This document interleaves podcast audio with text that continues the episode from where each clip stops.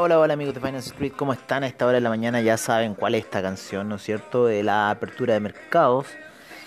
Eh, no hicimos eh, cierre para la Crypto Session, ya llevamos dos semanas sin hacerlo, bueno, debido a los movimientos que hemos estado efectuando acá para allá, también previa al trade, que estamos ya como en el cierre del trade, y bueno, ahora estamos con esta apertura de mercados que en cierta forma se las debemos a todos ustedes.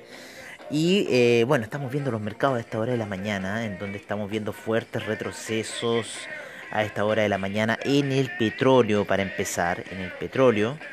Eh, estamos viendo también retrocesos en los futuros del Nasdaq. Estamos viendo caídas en los futuros del Nasdaq. Eh, ¿Qué más? Déjenme ver por ahí qué más tenemos caídas en los futuros del Nasdaq, caídas en los futuros en general de las bolsas. Vamos a poner esta gráfica en 15 minutos para saber cómo está la situación general cayendo, ¿no es cierto? A los 15 minutos la gráfica, vamos a ponerlo aquí. Perfectamente, oye, esto va a seguir cayendo.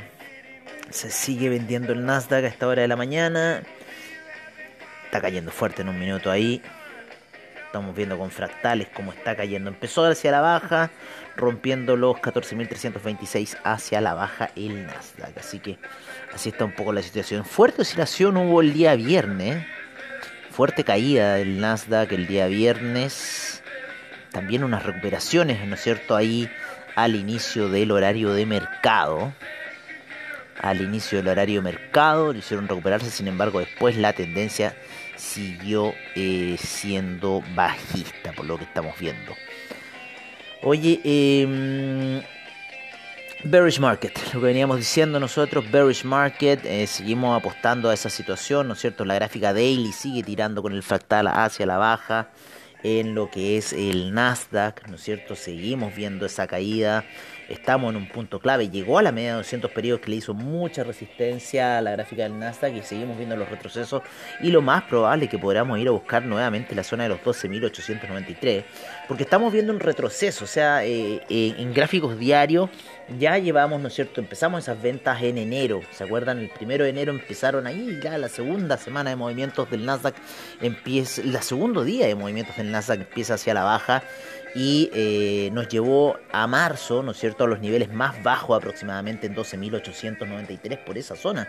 Estuvimos viendo, sin embargo en febrero también estuvimos viendo niveles bajos y yo creo que ahora en abril llegamos a unas zonas de resistencia bastante importantes y en las cuales yo creo que vamos a seguir eh, viendo un poco las caídas. Vamos a ampliar una gráfica que estoy viendo acá.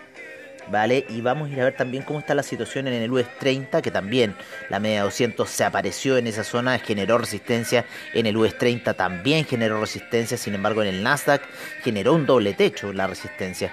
En el Russell 2000 no generó la resistencia a la zona de la media 200, sino que la media de 100, y en este minuto están todas las medias apuntando hacia la baja, y estamos hablando de gráficos diarios, así que un poco eso es eh, la, importancia que le estoy dando un poco al tema. El CAC también, media 200, el DAX también, media de 200. No, no, el DAX fue con la media de 50 y se encuentra en retroceso. Em, el India, el India, no, el India llegó casi como que un triple techo. Así que ojo con el India porque está retrocediendo. Eh, llegó, como les digo, una situación de triple techo y sigue retrocediendo. El FTSE eh, llegó un doble techo en este minuto, luego una violenta caída que tuvo el FTSE eh, durante el mes de marzo. Violenta, violenta, violenta caída en el mes de marzo para el FTSE, especialmente, ¿no es cierto?, debido a los primeros días de la guerra, ¿no? Ya hacia el día 7 eh, de eh, marzo es cuando empieza el retroceso del FTSE y sube impresionantemente desde niveles de 6.700 hasta los 7.000 eh, 600 que se dispara el FTSE de forma muy violenta como subió en toda esa gran caída, todo ese gran desplome que sufrió el índice inglés. Por otra parte, el índice español llega hasta la media de 200 periodos de gráficos daily, que también tuvo un fuerte desplome el índice español y se encuentra en este minuto llegando a una zona de resistencia. Si dibujamos una línea de tendencia en gráficos diarios, vamos a ver esa línea. Vamos a ver el Nikkei, que también llegó a una línea de resistencia bastante fuerte con la media 200 y también se encuentran retrocediendo. Todo esto estamos hablando en gráficos daily. Eh, por otra parte, el China 50, que también viene saliendo de, ¿no es cierto?, de esa, subida muy fuerte weekly, ese martillo muy fuerte weekly. Estamos viendo que el estocástico está girando, llegó a un nivel de sobrecompra y en cierta forma está girando hacia la venta y posiblemente esos niveles de 14.300 que llegamos a ver, 14.000 y fracción. Eh, para el China 50 fueron quizás una zona de eh, bastante resistencia. Sin embargo, la media de 200 periodos de gráficas diarias viene cayendo bastante arriba y yo creo que lo que está pegando el impulso hacia la baja es la media de 50 periodos y podríamos seguir viendo caída en el channel 50. Estuvimos viendo eh, eh, gráficas con respecto a, esta, a este índice y se encontraba bastante mal la situación. Por otra parte vemos el maíz que sigue subiendo luego de haber lateralizado con la media de 12 y de 20 periodos. El maíz viene subiendo fuerte ya desde enero que venía subiendo muy fuerte y en febrero obviamente que con la guerra que se dispara el trigo también llega a niveles técnicos importantes, especialmente con la media de 50 periodos de gráficos daily, donde bajó, ¿no es cierto?, por debajo, estuvo por debajo de los 1000, sin embargo ya se encuentra recuperando terreno y tenemos que esperar hacia eh, junio, julio, ¿no es cierto?, cuando vengan los resultados de cosecha, cuando vimos esa gran explosión, ¿no es cierto?, eh, cuando empezó la guerra, eh, el, conflicto armado en Ucrania, ¿no es cierto? Ese día 25, eh, que hubo un retroceso en el WIT, sin embargo ya hacia el día domingo, subiendo muy muy fuerte el día 28, cerrando el mes de febrero, para luego esa gran escalada que lo lleva casi a niveles de 1400. Mientras tanto que la soya también es otro de los commodities que ha explotado durante esta situación, eh, ha tenido grandes alzas, pero que vienen ya desde diciembre, que viene marcando un poco el tema la soya, eh, subiendo muy fuerte desde los 1200 y llegando a niveles de 1700. Por eso, en cierta forma, que los eh, ingleses, perdón, los argentinos se encuentran replegados con este producto. Oye, otro, eh, otro commodity que ha subido bastante durante la semana, que está subiendo, está, está recuperando, llegó a una media de 200 periodos de gráficos daily, es el café. El café quiere ir a buscar, yo al parecer, niveles de 2.58, está ahí, está con un eh, doble valle, un doble valle al café y marcando en el fractal compra. Así que yo estaría ahí un poco atento a lo que está generando el café. Está rompiendo resistencia. Yo creo que podríamos irlo a ver a niveles más altos de 246 eh, para el café. Así que ojo con esta situación que está generando en el café. Se están dando las compras. Hubo doble valle. Así que ojo y estás en una salida bastante técnica el café en este minuto. Así que ténganle un ojito ahí al café porque yo creo que vamos a ir a ver niveles de 2.46 por lo menos en un par de días, ¿no? Porque como les digo, está saliendo técnicamente muy bien, ¿vale? Eh, déjenme ver acá. Estoy ahí arreglándome mi nuevo corte de pelo. Oye, eh, vamos a ver un poco cómo están los índices a esta hora de la mañana. Oye, cómo cae ese Nasdaq cómo cae el Nasdaq a esta hora de la mañana. Impresionante. Vamos a checarlo. La pantalla, seguimos con ventas fuertes en el Nasdaq. La vela daily partió a niveles de 14.313, está en 14.149 y mucha posibilidad hoy día de romper los 14.000. Así que ojo con estas ventas que está teniendo el Nasdaq a esta hora de la mañana que podrían ser gatillantes bastante fuertes para otras ventas tenemos fractales apuntando hacia la baja de manera bastante fuerte para este instrumento. Y como les digo en gráficas daily, la situación no se ve bueno, no bueno, amigo. Esa resistencia a la media 200, increíble. Oye, em, vamos a ver cómo están los, números a esta hora de la mañana. Vamos a hacerle un pequeño refresh a la pantalla eh, y vamos también a poner acá, vamos a poner Vamos a poner acá. Con el IPSA en Chile, que el día viernes avanzó un 0.08%. ¿no es cierto? Tuvimos Brasil con un 0.40, menos 0.45, 0.58 avanza el Merval, la bolsa en Lima cae menos 1.57 debido a las grandes tensiones que hay en el vecino país, 0.26% el Colcap en Colombia, Mientras tanto que el IPC de México la semana pasada rentó un menos 1.07%. Estamos viendo un VIX que está subiendo muy fuerte, ya estaba en 7.70, ya va en 8.55 el VIX a esta hora de la mañana subiendo, lo que cual nos está indicando una caída en las bolsas. Estábamos viendo eh, datos mixtos hasta que enviamos el informe de sin embargo ya el DAX va con menos 0,82%, menos 0,66% el FTSE el CAC 0,37% al alza, o sea, está ahí, el CAC es por temas netamente por lo que ocurrió ayer con las la primaria, ¿no es cierto?, por decirlo así, en Francia, en donde termina Macron junto con la otra oponente, Le, Le Petit, no sé, no me acuerdo el nombre de la siguiente contrincante, que van a ir a segunda vuelta. El IBEX menos 0,23%, la bolsa de Milán menos 0,34%, menos 0,12% el índice suizo. Tenemos eh, Austria con menos 0,83%. Mientras tanto el MOEX cae menos 0,14 y el RTSI de Rusia, ¿no es cierto? Eh, menos 4.31%. Por otra parte, tenemos a Tel Aviv con las operaciones ya de menos 0,75% y 0,65% alza el Tadawul Share. Ayer tuvimos Fórmula 1 también, así que recuerden. El Nikkei menos 0,61%, 0,10% la bolsa australiana, menos 0,96% Nueva Zelanda.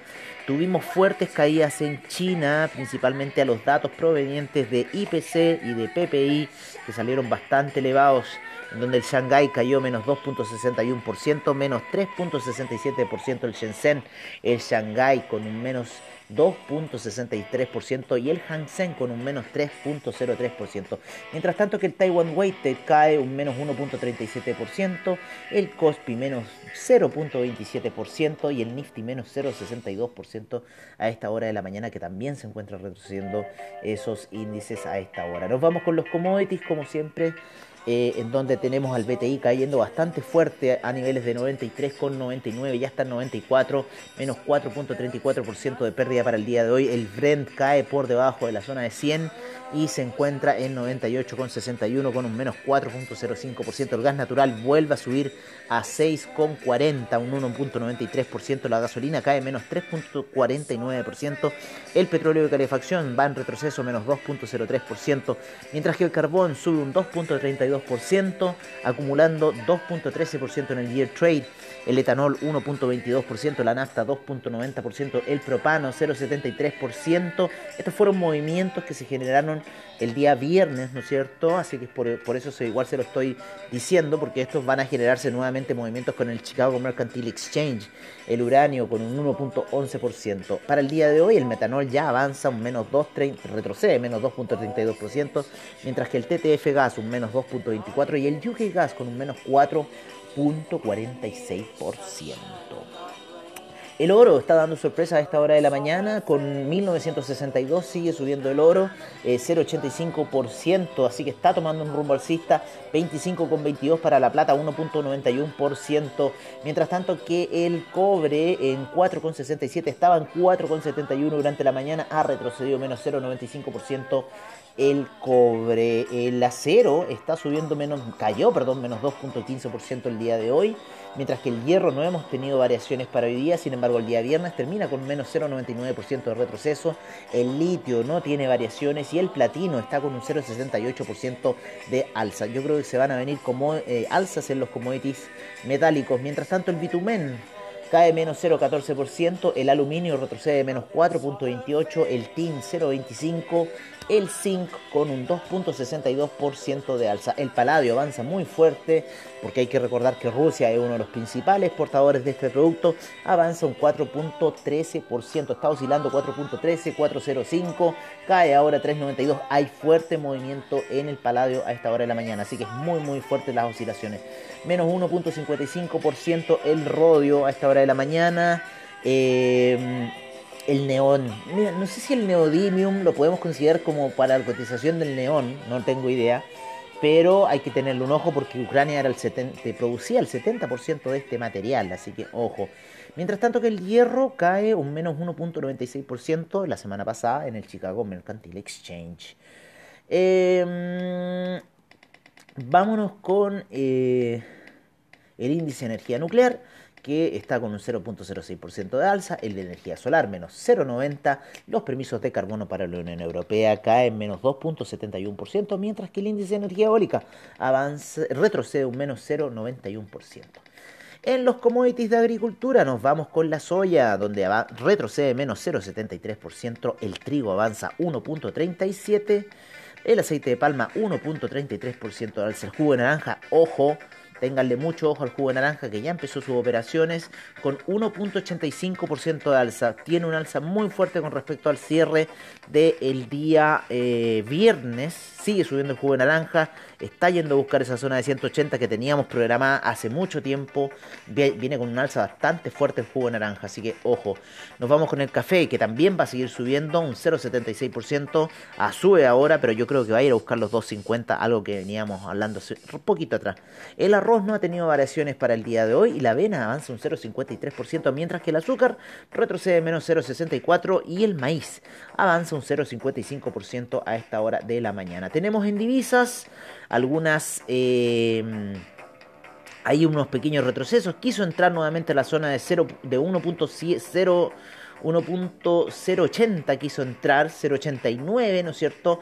Para el euro que se encuentra ligeramente alcista en 1.090, mientras tanto que la libra en 1.302.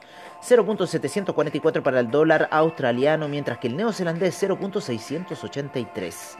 125,72 el yen con una alza de un 1.15% para el día de hoy, fuerte alza, mientras que el yuan también se deprecia a niveles de 6,37, 0.933 el franco suizo, el dólar canadiense en 1.260 y yo creo que va a seguir perdiendo terreno a medida que vemos caer el petróleo.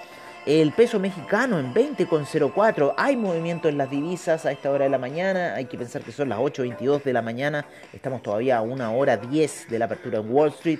Y las divisas ya se están moviendo. El real brasilero en 4,71, moviéndose bastante fuerte. Mientras que el rublo sube a 81. Estuvo en 78. Está bien volátil el rublo. Está con harto movimiento. Así que los que quieran operar rublo, ahí bienvenidos sean, porque está bastante entretenido. Ahora vamos a ver un poco la plataforma de trading. Oye, ¿cómo se cae el Nasdaq? ¿Cómo se cae el Nasdaq? Vamos a esperar la apertura. Yo, creo que va a ir a buscar Casabo. Así que, ojo. Aquí tenemos el rublo. Que en cierta forma no nos está reflejando los reales movimientos que tiene esta divisa, pero que realmente llegó a 78 hace un ratito atrás, si yo lo estuve viendo. Vamos a ver cómo está el rublo. El rublo quiere subir, por lo menos lo que me indica aquí el fractal de una hora. Sin embargo, la media de 200 periodos viene cayendo con fuerza para este eh, instrumento, ¿no es cierto? El rublo. Vamos a volver a poner la pantallita de Luestech que se viene cayendo en una hora bastante fuerte y nos vamos a los 5 minutos. Así está un poco la situación. Volvemos a nuestras pantallas donde vemos, ¿no es cierto?, la caída por parte del de el Nasdaq a esta hora de la mañana. Oye, eh, déjenme ver.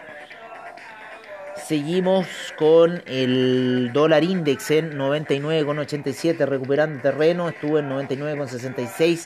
Yo creo que va a ir a buscar los 100. Hay mucha guerra de divisas a esta hora en, eh, en el mundo en realidad. Nos vamos con el peso chileno que va a partir ya en 815,43 el peso chileno, mientras que la grimna se mantiene en 29,25. Eh, el peso argentino entra en la zona de 112,04, mientras que el peso colombiano en 3.748 y el sol peruano en 3,70. Nos vamos cerrando ya con el criptomercado a esta hora de la mañana, donde tuvimos el domingo en la madrugada aquí en Chile. Fórmula 1 a eso de la 1 de la mañana ganó Leclerc. Eh, hubo problemas en el equipo Red Bull, el equipo Mercedes llegó tercero con Russell dejando un cuarto lugar a Lewis Hamilton, el cual se encuentra quinto en la grilla de pilotos, siendo Leclerc el número uno a este minuto, alejándose con 70 puntos, generando 30 puntos de ventaja a su siguiente contendor, que al parecer es eh, Max Verstappen. Así que ojo con lo que está ocurriendo en la Fórmula 1, que Ferrari partió con todo este año. Red Bull ha tenido mal desempeño, lamentablemente sus autos no están corriendo de la forma que tienen que ser. Oye, fuerte caída en el criptomercado, ¿no es cierto? Esa gran resistencia que se generó en la media de 200 periodos de gráficos daily para el Bitcoin. Estamos viendo ya a esta hora en CoinGecko un total de 13.624 monedas, 598 exchanges, a punto de entrar en los 600 exchanges, 1.983.000 millones. Cayó bastante en este último rato el criptomercado porque estaba en un, billón 995 mil millones cuando estaba haciendo el informe, menos 4.8% a esta hora de la mañana, 81 mil millones en volumen transado, 39.5 la predominancia del Bitcoin, 18.6 la del Ethereum y tenemos 45 Gwei en el Ethereum Gas. Mientras tanto que el Bitcoin en 41.197, el Ethereum en 3.064, 1 dólar para el Tether, 404,96 para el Binance Coin, mientras que el USD Coin en 99 centavos, el Ripple 0.714, el Solana 104,62, el Terra en 87,36, Cardano en 0.967, el Avalanche en 76 con 92, Polkadot 18,04, Dogecoin 0.141, eh, el Binance USD en un dólar, el Terra USD en un dólar y el Shiba Inu 2342 con 4 ceros por delante. El otro día le habían puesto más decimales que no sé qué al Shiba Inu y volvieron a reducir a 2000 y tantos. Parece que no les gustó que hubieran tantos decimales aquí en CoinGecko. Oye, eh, hemos llegado ya al final, ¿no es cierto?, de este apertura de mercados. Yo los dejo cordialmente invitados para que nos escuchen durante la semana. Un gran abrazo a todos ustedes, que tengan muy buen trade y nos estamos viendo prontamente.